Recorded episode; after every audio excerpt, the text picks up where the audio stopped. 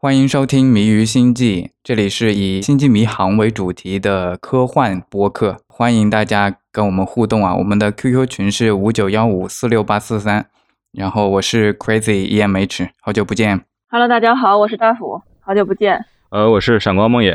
大家好，我是胡子。好了，我们今天说的是《神童》，嗯，这个新的动画片，大家都看了哈。如果没有看的，赶紧去看，我们要剧透的。我们先复述一下剧情吧，让大家有一个大概的印象。它讲的是一个在 Delta 象限发生的故事，对吧？它是说有一个矿场了，然后啊、我们的主角们呢就想要逃出那个矿场。那个矿场的老板是算不算老板呢？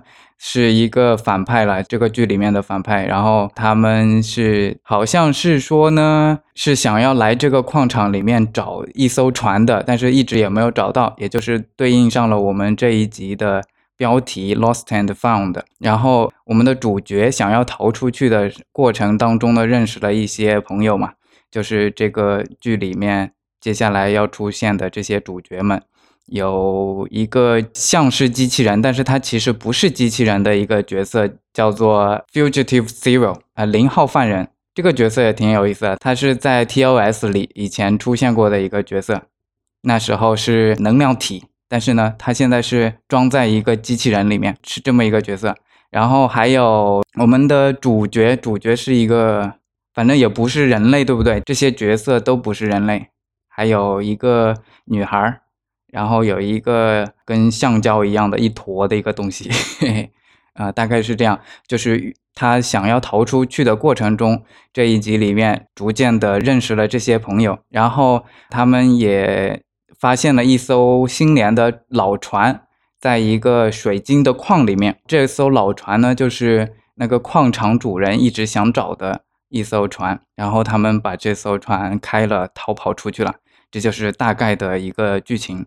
其实我觉得第一、二集它主要是呃来介绍，就是这些角色就是介绍这些角色对然后整个背景啊，对，嗯然后我我觉得他做的比较好的地方就是他这个首播其实是两集连播嘛，四十五分钟嗯，他对如果把这两集就分开来播的话，效果可能就不太好，因为他前期没有。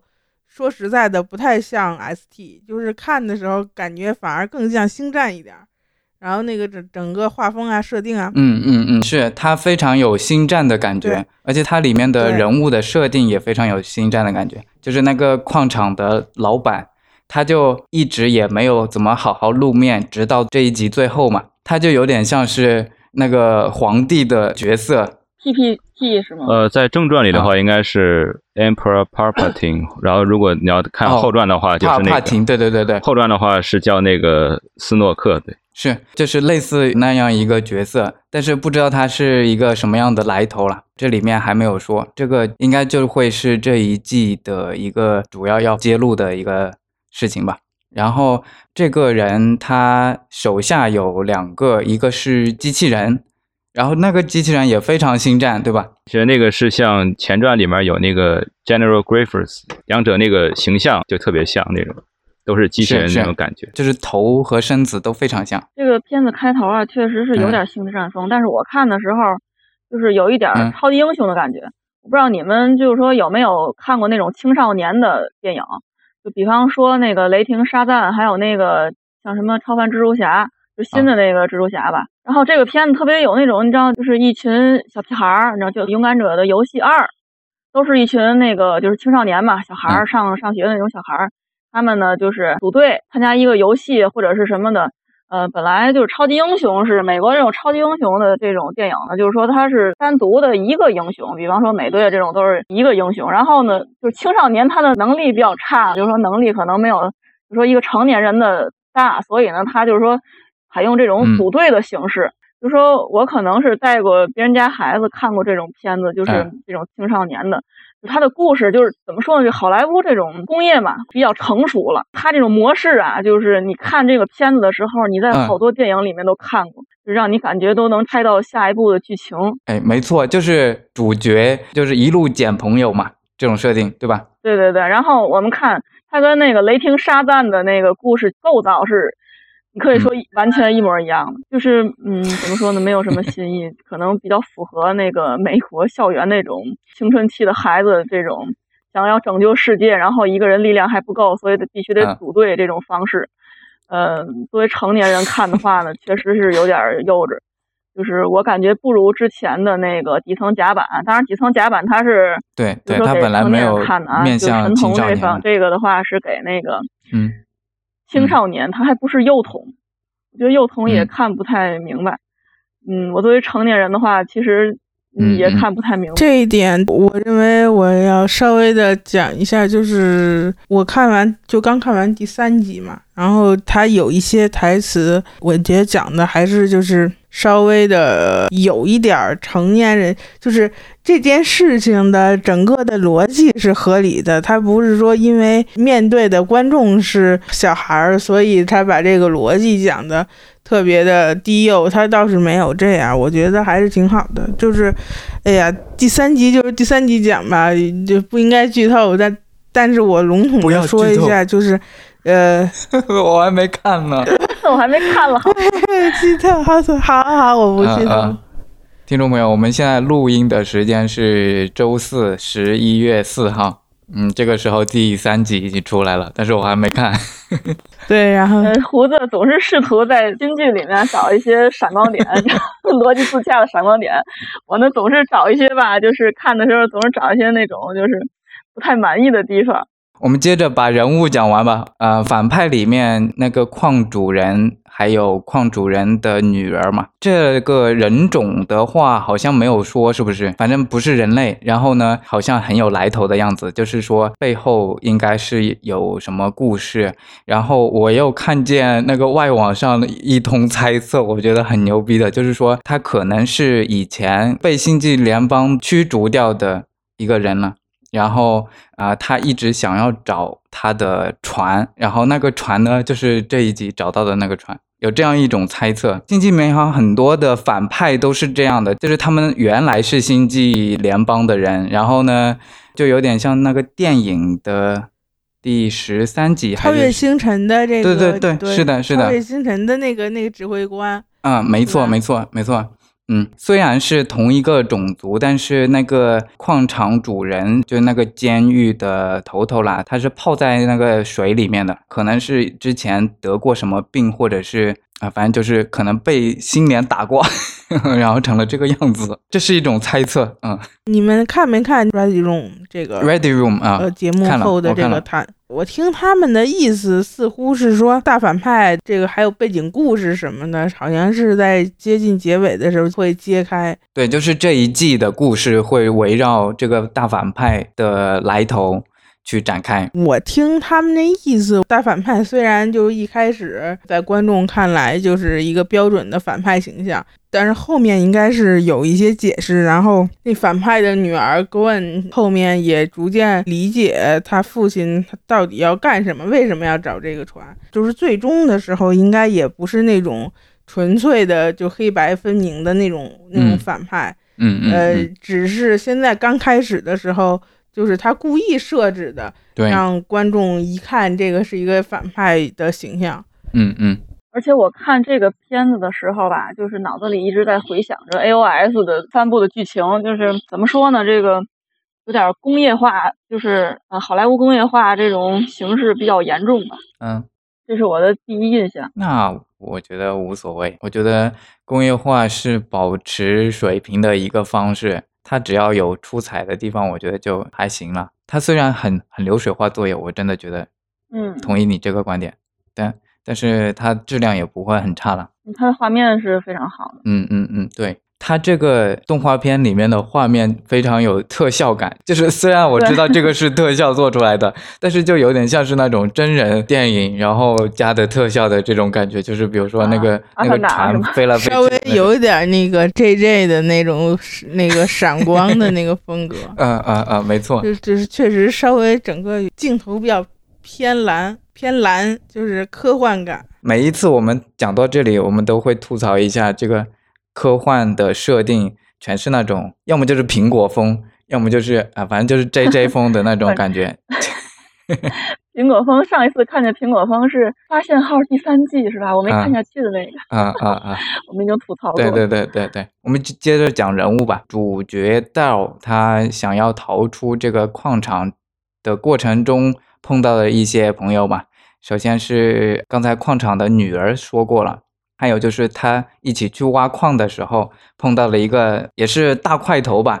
然后后来翻译器打开之后，发现是一个女孩的声音的那一个叫做 Rock Talk，对 Rock Talk，对这个设定也比较有意思，我比较喜欢这个角色。我这个可能就是面向青少年的那种角色，就是外表和他那个本质的反差比较大嘛，嗯嗯就更喜，反差萌的就他，外表像是一个壮汉，然后但他其实是那种很柔弱的小女孩这样的感觉，嗯这样的反差可能也是更吸引那种青少年观众吧。嗯嗯嗯，嗯，我比较喜欢这个角色和那个小猫那个角色。小猫哦我哦发现，小猫谁不喜色后来欢？没有他了，对，后来 他没竟然没上船。他不算是这种主角里面的角色，但是对，但是真的可爱，对真的可爱是可爱。真的可爱。他被那个 K 总人送过来的时候，我都就是萌化了。K 总人，你们摸着自己的良心是，对啊，就是就这么可爱，你们忍心让他送到这种挖矿的地方来？而且我觉得他这个小猫就和之前 TAS 跟他同一种族那个，嗯就当然是替代猫的了那个通讯官，对就他那个画风，就感觉差别特别大。就他这个猫就很像那种国内仙侠风的那种感觉，就身上那些花纹呢、然后还有它那个配饰都特别像那种嗯。很仙侠的感觉，然后就和以往出现那种猫猫星人不太一样那种感觉。啊，是和 Lower Deck 的那个首席医官是是一个对应该是同一个种族对对，就是叫做 Cation 嘛，然后 EMH 啊刚才提到挖矿那个剧情，我就一直在想起来，就是 EMH 挖煤的那个 那个剧情，真挖煤，真挖矿。呃，为什么他们想要描述一个比较困难、比较艰苦的环境的时候，老在挖矿？就跟我们就是一说比较艰苦，就是搬砖吧，一个道理。因为因为因为在这种星际迷航的这个设定里面，就是在这种星际社会嘛，然后、嗯呃，其实也是需要很多的这个资源的，包括这个星舰呀、什么的，都要靠那个二离啊什么的，啊那都是挖出来的那啊，对，矿。完了，就是他们是其实很需要资源。你说地球不缺资源，只是因为人类去了更远的地方，然后把别的无人星球的那个资源什么掠夺过来了，所以地球就不缺了。没错它是是这样。啊啊啊，所以这种矿场，特别是在这个第四象限，应该整体来说就是局势比较乱的一个象嗯限。嗯嗯，没错，可是都已经二十四世纪，还用人挖，不能说人吧，就是说外星人也算是人吧。对，啊，就是你想，VOY 时期都已经用 EMH 来挖煤了，对吧？然后发现号时期都已经用那个 AI AI 来就是做一些工作了，对。呃，你要考虑一下，这是 Delta 象限，然后这就 对对啊，Delta 象限就比较原始，嗯而且比较混乱的当地的政局。是的，是的，是的。回到那个问题了，他们这个设定里面，这个是 Delta 象限里面的一个矿区嘛？那他们是怎么到这个地方来的呢？或者说，那个反派又是为什么想要在这里挖矿呢？嗯，就是被抓的呗。然后呢，有反抗组织，然后反抗他们，啊啊啊！皇帝的政权，那不就成星球大战了？最近像星球大战的科幻片越来越多了。这个好像说的是因为某个未知的原因，然后现在还没揭露的原因，这个大反派他故意组织一些小孩子来挖这个船，嗯，这肯定是嗯有一些原因的。是的，是的，所以才有了那个 K 总人送了那个猫猫的小女孩来，就是这样。嗯然后我看见外网有这样的猜测，就是说 Delta 象限的种族为什么这么乱呢？是因为这些人都是被 Caretaker 带过来的，就是 VOY 里面第一集的时候，把那个、哦把那个船带到 Delta 象限的那个神级种族，对有可能。对，然后这些人呢也是那个种族里面的人带过来的，所以 Delta 象限才这么乱。其实你想，那个其中之一的主角，那个工程师，他是泰拉人，泰拉人是星联四个创始种族之一，嗯他不应该对，他是他是属于 alpha 象那限的吧个应应应该在阿尔法象限和贝塔象限活动的。对对对，是，他一下跑到这个第四象限，有可能是被那个 caretaker 给带过来。嗯嗯嗯，胡子又试图 给那个编我们又开始，我们又开始脑洞了，对不对？原故事。啊传统异能了。啊，还有就是那个船，这个主角船 Protostar，这个船呢也是 caretaker 带过来的啊、有猜测说哈，带的时候这艘船的主人原来是那个反派，然后那个反派又又不知道发生了什么事，然后丢掉了这艘船要来找，然后为什么呢？就不知道了，然后找的时候就是需要小孩啊，是这么个逻辑，有猜测是这么说的。是我我之前在那个外网，他也看到那个有一些猜测，嗯。说呃这个船很有可能就是不是这个时代的船，它可能是从未来带过来的。因为什么？因为他们说这个神童的这个故事线应该是处在这个真妈他们带航海家号回来嗯之后四五年之后吧，比那个 Lower Deck 和皮卡德都要早一些。嗯嗯。但是你你看它这个船上的一些设备啊，就比较新，对，时间线是对不上的。然后所以他们就外网就很多粉丝就猜测这个船本身就有可能是未来来的，所以这个大反派才迫不及待的要找这个船，就是不知道他为什么知道这个事儿。啊啊，这个还要等最后第一季，有可能第一季都讲不完这个主线，我觉得，啊如果他整的这么复杂。啊啊是。然后还有一些放大镜玩家，他从船的操纵的面板上面看到了这个船呢，它带有 transwarp 的功能。这是一种博格人用的还是什么？我忘了，有谁知道吗？博格人是用过这个，就是当时在 Voyager 里面有提到过。对，反正这一艘船搭载了 transwarp 的功能哦。那反正星联有这个科技，应该是真妈从那个伯格尔他们啊那块儿偷的，啊啊 也不能叫偷，只能说借用。啊啊！真妈的话可以说是抢，对吧？对对对对对，那倒是。嗯，好了，针对这一两集，你们还有什么想要分享的？我想说一个，就我可能更加关注的就是人物之间的这样的互动，然后以及他们之间那个行为的一些描述吧，就看他们这种所作所为是是否符合逻辑的，然后也符合他们是自身的身份设定。嗯嗯我知道比较有意思的一点就是 Zero 和那个 Dial 他们之间，嗯，Zero 他是会心灵感应的嘛，然后 Dial 也知道这一点，然后他又充分利用了这一点，啊，就是在当时他们被那个 Gwen 把他们围住的时候，然后他就一直做鬼脸嘛，就让哎就吸吸引他的注意力，就是想让他知道，就他在跟他那个做心灵感应，就是告诉他的计划嘛，嗯，然后就那个 Rakta 和那个泰拉人他们都不知道嘛，然后就问他他在干什么呀，然后那个 Zero 就是说他想出来一个逃跑的计划，然后他想用那个心灵感应告诉我，但我觉得这个计划不太符合实际，所以我就一直没有理他。然后我觉得就这样的一个心灵感应的展现，就是比 Voyager 里面第六集、第七集的那样，中间的那就是那个 Unimatrix Zero 那一集，就提到那个博格女王嘛，博格女王在那个博格的球体里面，就她那个展现就是真的很不符合那个逻辑，就她想要跟观众解释博格人那个集合体是和博格女王是有联系的，但他们就真的是在用一句话一句话解释他们的所作所为。啊啊就比如说那个集合体跟女王说，我们发现了什么什么什么，啊，那个女王就真的张开嘴说了，我要我要做什么什么什么，然后你们再去做什么什么什么，啊！就他就就他没有考虑到，就他们脑袋是相互联系的嗯，他根本就不用张开嘴来说话嗯嗯，对，没错啊，所以这个展现就比那个 Voyager 强一些。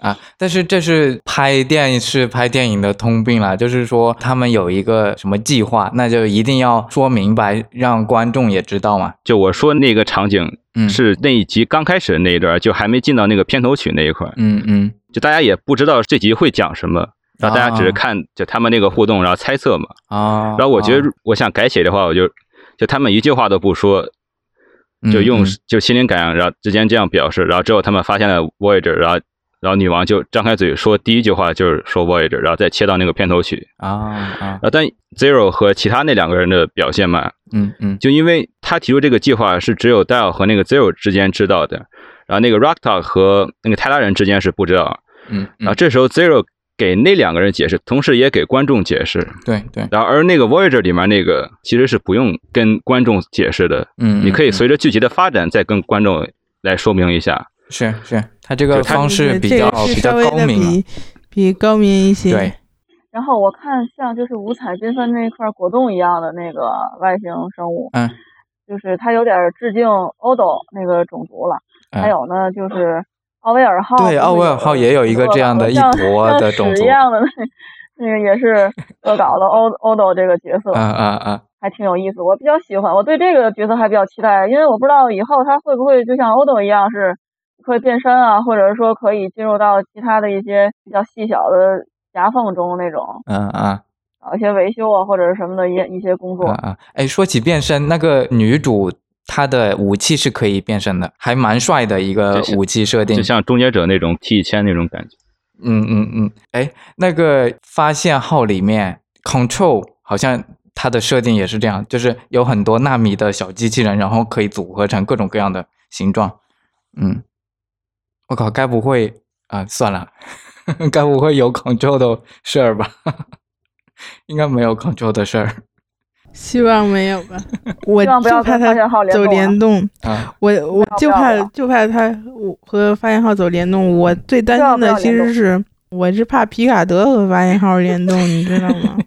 因为 胡子手不要因瞎说。为你你你知道你你你知道发现号这一季不是继续在那个三十一世纪还是三十二世纪，反正在未来呢。然后那个皮卡德这一季也是跟时间穿越有关的。嗯，如果他们两个讲的这个时间穿越都和时空冷战有关的话，那有可能是联动。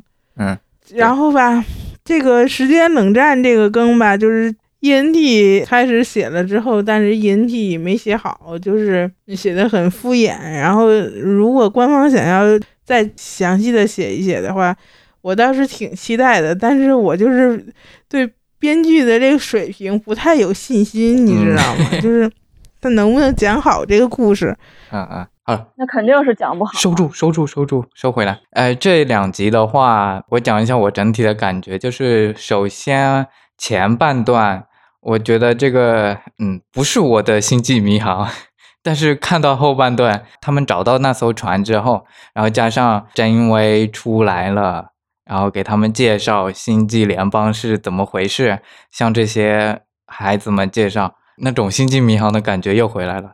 这个简直太棒了！而且他们在前面的话，就是他没有翻译器嘛，嗯，后面就大家都可以互相讲话了，就打破语言壁垒之后，就很好理解对方了，也很 SD 的。就是说有一点特别搞笑，嗯，有一点特别搞笑，就是说那个男主角嘛，这谁也跟男主角说那个啊，你可以用你就是熟悉的语言，然后他就开始说英语的时候啊，天呐，嗯，简直 全宇宙都说英语。就是还有一点就是说，他们那个这艘船吧，就是一如既往的符合星际迷航的设定的，就是还是没有安全带。这个这个是星际迷航的特色了，嗯传统老传统，在配乐上面，就是在他们刚发现这个船的时候，配乐上面有一些这个 V O Y 的主旋律。嗯嗯，没错没错，就是它到后半段，它之所以星际迷航的感觉回来的，还有一个就是它的配乐也非常星际迷航的那种感觉。总体来说，我个人认为，虽然作为成年人，我们看这个没有看那个 Lower Deck 爽，但是我觉得它还是一个不错的剧。跟发现号比起来，我还是更喜欢这个。就是说这个在糜烂的道路上越越发的走远了。嗯 AOS 发现号 神童这个，嗯，那目前还神童还神童还可以的，神童还可以。目前还没看出来，因为发现号前两集的话也闪了大家一下，嗯嗯，本来也以为是个探索的故事。好了，呃，我这个没看过第二集的，问一下看过第二集的有没有 Chakotay 出现？第二集还没有，嗯没有。还没有啊。我觉得应该是比较偏后吧，可能。啊。这个头两集主要就是给大家，哎呀，不行，再说就再说就剧透了。啊。剧透了。嗯、其实也我比较关心剧透吧，我觉得，我觉得其实也不算剧透。然后这个第二集和第一集是连着的，嗯。它是第一集的末尾，他不是把那个真妈的那个全全息程序叫出来了？第二集主要就是在甄妈的带领下去这个船各处参观了一下，哦哦就类似这样吧。哦，然后甄妈给他们讲了一些，就是他们连星际联邦是什么都不知道，他们是一帮第四象限的这个外星的小孩嘛。啊嗯然后呃，甄妈给他们解释了这个星际联邦整体的这个概念啊啊什么之类的。又给观众洗了一遍脑。对对对对对，它主要是不光是面向小孩儿，同样也是面向那些一直想看 ST，但是因为剧集太多无从入手，然后连概念甚至都搞不明白的这个新人。嗯嗯，对对对，没错。然后那这样的话，它就非常适合新人看了，真的。对，是这样。反正我看这个第二集的时候，就是比较感动的一点，就是他介绍的时候，就是突然也想起了我当年就是刚入坑的时候嘛，我也是看《星际迷航十三》，然后不是最后有一个 TOS 的这个合影嘛，对吧？啊啊，因为看到那儿，然后才去搜一些相关的设定，然后就看到了这个 DK 的星际联邦一个简短的介绍吧。嗯然后当时就是感觉特别的被震撼，啊，然后这不就是当乌托邦吗？然后就掉入了星际迷航的坑。就是当时一看这个星际联邦的这个设定，就觉得嗯甭管这个坑有多深，也一定要进去，就是这种感觉。嗯，其实我不知道现在的人，或者说现在的小孩，当他看到《星际迷航》里面这个星际联邦的介绍的时候，他会不会有你这样的感觉？还是说，呃，这又是白左的一些设定什么什么，然后自己却不认同，而不是像我们当时看到的这种《星际迷航》的设定之后就很向往的这种感觉？看来我要找一个小孩来采访一下。我觉得这个年龄再小一些的，因为我是成年以后才入的坑嘛。嗯然后为什么向往星联的这个设定啊？就是觉得哎呦，它特别美好，然后它是乌托邦，是嗯因为作为成年人，呃，这个我们对周围的这个世界，周围的这个世界是有多烂，有一定的理了解。嗯嗯，如果嗯是小孩儿的话，小孩儿的世界是很单纯、很美好的。嗯他不觉得这个现实不好，嗯所以他也不觉得这个乌托邦震撼。啊，可是他还是殖民思想啊，还是就是说那种西方的 我知道殖，民地思想。你又开始星有点生点我知道大福要讲什么了，你个心脸黑。你又开始星联黑了。说实在的，这个剧表现的这个就是它一一般就是表现星际联邦都很少，就是只是一个背景设定，然后它主要表现的是星际舰队的这个。呃，说实在的，在这个星际迷航的宇宙中设定，就好像是一个军队一样的，嗯对吧？是一个类似于军队的这么一个组织。完了，他在这些电视剧里面强调那么多部都是跟那个星际舰队有关的。你要非说黑化的话，那这么说，星际联邦有可能还是一个军队控制的军国主义的政体呢？你有没有这么想过？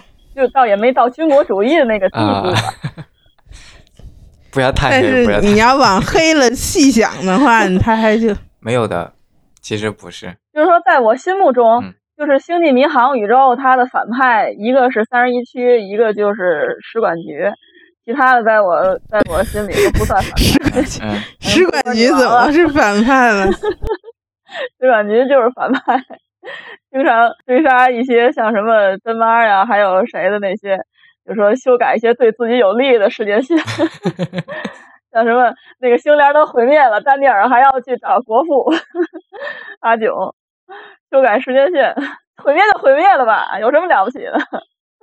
宇宙这么大，嗯刚才呀，就是提到刚才 EMH 提到 Chakotay 这条线的话，我其实这剧里面最期待的一点就是就是在关晓里面，就是 VOY 最后一集不是说 Chakotay 跟阿七，你该不会要磕侦查了吧？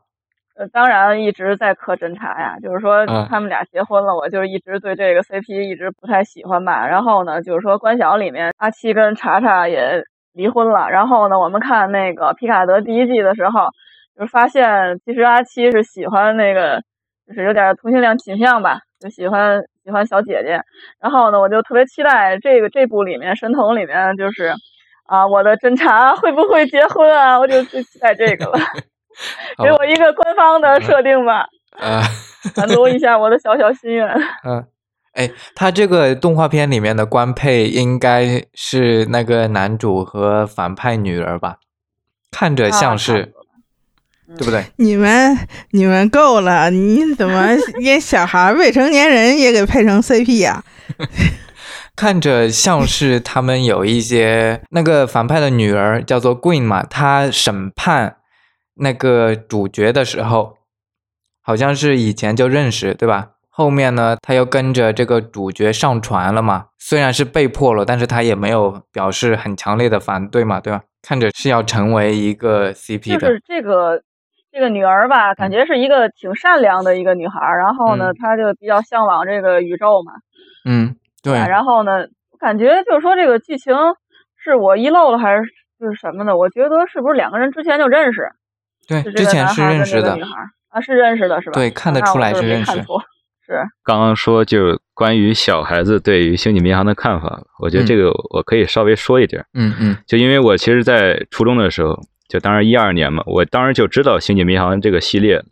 我当时是因为看那个《生活大爆炸》哦，跟我一样，我是《生活大爆炸》入坑的，啊，但当时我入坑的并不是星际迷航，我入坑的是美漫。嗯嗯我当然知道有星际迷航、星球大战这两个东西，我当时就很希望成为那种像 Sheldon 那种，或者是 Leonard 那种 geek 或者是 nerd 的感觉。死肥宅，死肥宅，呃，我们现在不就是死肥宅吗？我靠，谁他妈要录一个这样的播客，讲一个科幻片？没有什么收视率，没有什么人听的这种对呀对呀这不就是死肥宅的乐趣吗？好，你继续继续。然后就是当时除了美漫嘛，然后就是他们还提到《星球大战》《星际迷航》，还有各种什么太空堡垒、卡拉迪加，还有巴比伦五号，就这样各种各样的科幻剧。嗯嗯然后我当时除了美漫，我就是想说再看一个吧，然后我就在《星球大战》和《星际迷航》之间做决定，你的选择太正确了然后然后我就选择《星球大战》，因为我觉得啊！特别炫酷嘛，说早，各种激光剑呀，然后那种原力呀，然后绝地武士那样的都特别炫酷嘛。然后我嗯我就没有看《星际迷航》嗯啊，当然我也查了一下，我大概了解一下是什么东西。然后后来我一看要看什么呢？什么七百多集电视剧，然后十几部电影，然后我再看《星球大战》呢，就六七部电影吧。我觉得那那我就先看《星球大战》吧。嗯然后等我真正看《星际迷航》的时候，其实是到了二零年，就是疫情的时候。然后因为在家里嘛，没没啥事儿干，然后我就说再补个剧吧。哎，我就想到《星际迷航》，我就开始看了。嗯。啊，因为我也是个强迫症嘛，我就必须得从第一集开始看，就从那个 TOS 那个第一试播集牢笼开始看。啊啊，我当时看一半我就快看不下去了，嗯，对我，说我说这这是什么呀？这是嗯，嗯观感差不多，都是这个，对，好像都是这种起步。嗯，入坑的然后方式好像大部分都差不太多。嗯，你继续。然后当我作为一个强迫症，我还是坚持的把它看完了，然后开始看 TOS，然后我觉得还是挺有意思的，然后就看了看，然后把 TOS 看完了，然后看 TS，然后再看那六部电影，然后大概就这么看下去。然后其实到 TNG 的时候，我觉得才算是我真正就更深入到这个《星际迷航》这个剧里面，就对它的一些他讲的一些内核呀，一些对人性的一些探讨，对对对社会嗯各种社会问题的一些探索。嗯嗯嗯然后之后我又在 YouTube 上看到一些对《星际迷航》的每一集都在进行剧评嘛，我觉得他们说的也挺有意思，给了我一个新的角度来看这个《星际迷航》这个剧，嗯，然后就导致我现在每看一集我都要做个笔记什么的，哦，就看一些特别细节的东西，嗯这个就可能其他人都注意不到的这些东西，啊啊，或者在这个点上再做一些联想内容。我靠，现在的播客主播都这么卷了吗？你是要卷死我们呀？我们看完剧我们都不做笔记的。没错，看完了就忘了，我们都是这种人。其实当时刷剧的时候也并没有做笔记，但是最后就是凡是脑子里面有印象的那些集，都是一些经典集。嗯嗯，它就是类似于这个自然过滤，是吧？啊啊啊，然后到现在记得有印象的，都是一些很经典的集，有深度的集，嗯就是那一些很平常的集，就都已经不记得了。啊。现在看个美剧都要记笔记了，这么卷的吗？呃，我做不到，我我唯一做过笔记的就是《星际迷航》了，会发在微博上做一些笔记。啊啊呃，反正我现在除了看《星际迷航》，我还在看那个《巴比伦五号》，啊啊！啊同样也是就跟《星际迷航》类似，就可以说是那种更现实、更黑暗的《深空九号》的感觉，嗯嗯嗯，就可以这么理解吧。啊，我跟你们正好相反，我是先知道的《星际迷航》，后知道的《生活大爆炸》。就是说，因为我知道《星际迷航》的时候，这个《生活大爆炸》还没有开播，我是拨号上网的时期就下过那个第一部《无限太空》，然后被他那个开头五十四秒的啊黑屏吓到了，我以为我的电脑坏了，你知道吗 啊我的电脑被黑客入侵了。嗯花了好长时间才吓到，然后看了两眼没看下去，就变成我心目中一直的一个伤。后来就是说有资源的时候，我就开始呃一定要攻克它，一定要看下去。啊然啊后看完了之后真香，啊！发现第一部那个节奏是真的太对，太慢了，然后回头再看这个心路历程，发现这个无限太空是真的无聊，不是我的问题。TOS 不适合入坑，就是嗯我当时也刷剧的时候嘛，因为我也有强迫症，我是按照故事线的那个最早的故事线，一直按照故事的时间线刷的，所以第一部刷的是 ENT，我是真感谢自己的这个决定。如果是第一部刷的 TOS，按照拍摄的时间的来来刷的话，我现在估计都入不了坑。嗯。因为那特摄简直不是什么特摄去，那那特效简直笑死我了。那六十年代的那个科幻片的特效哈，而而且他们的那个表演方式可能是当时都是那样的，表演方式是类似于比较舞台剧的夸张。那种，就是对比较夸张，而且呃你明显能看到演员在看镜头，有的时候不是在这种生活化的表演吧。嗯嗯有点像舞台剧那样的，真的入坑的话，必须是真爱之后才能看的。没变成真爱之前，真的不建议从那儿入坑，真的是容易劝退。其实我后来就是发现，无限太空为什么节奏那么慢，是因为啊，就是它继承了 QS 那种风格。QS 当年就是被大家伙儿称为就是啊大型室内情景喜剧嘛，就说比较简陋，剧组也没什么钱，然后那剧也不太受欢迎，所以呢，当时就是说第三季因为就收视率差，不就被砍了嘛。然后当时那个就是拍《无限太空》的时候，剧组就是你看那个开头那个一娘一娘那个，就是各种近距离的那种大特写，嗯就是嗯感觉啊，我们终于有钱了，我们可以拍特写了，我们可以把那个一娘拍得非常美，就这种感觉的。然后特效也比当时 TOS 好了很多。电视上，因为六十年代中国还没有电视了，我记得我小时候八十年代才刚有电视，就中国嘛。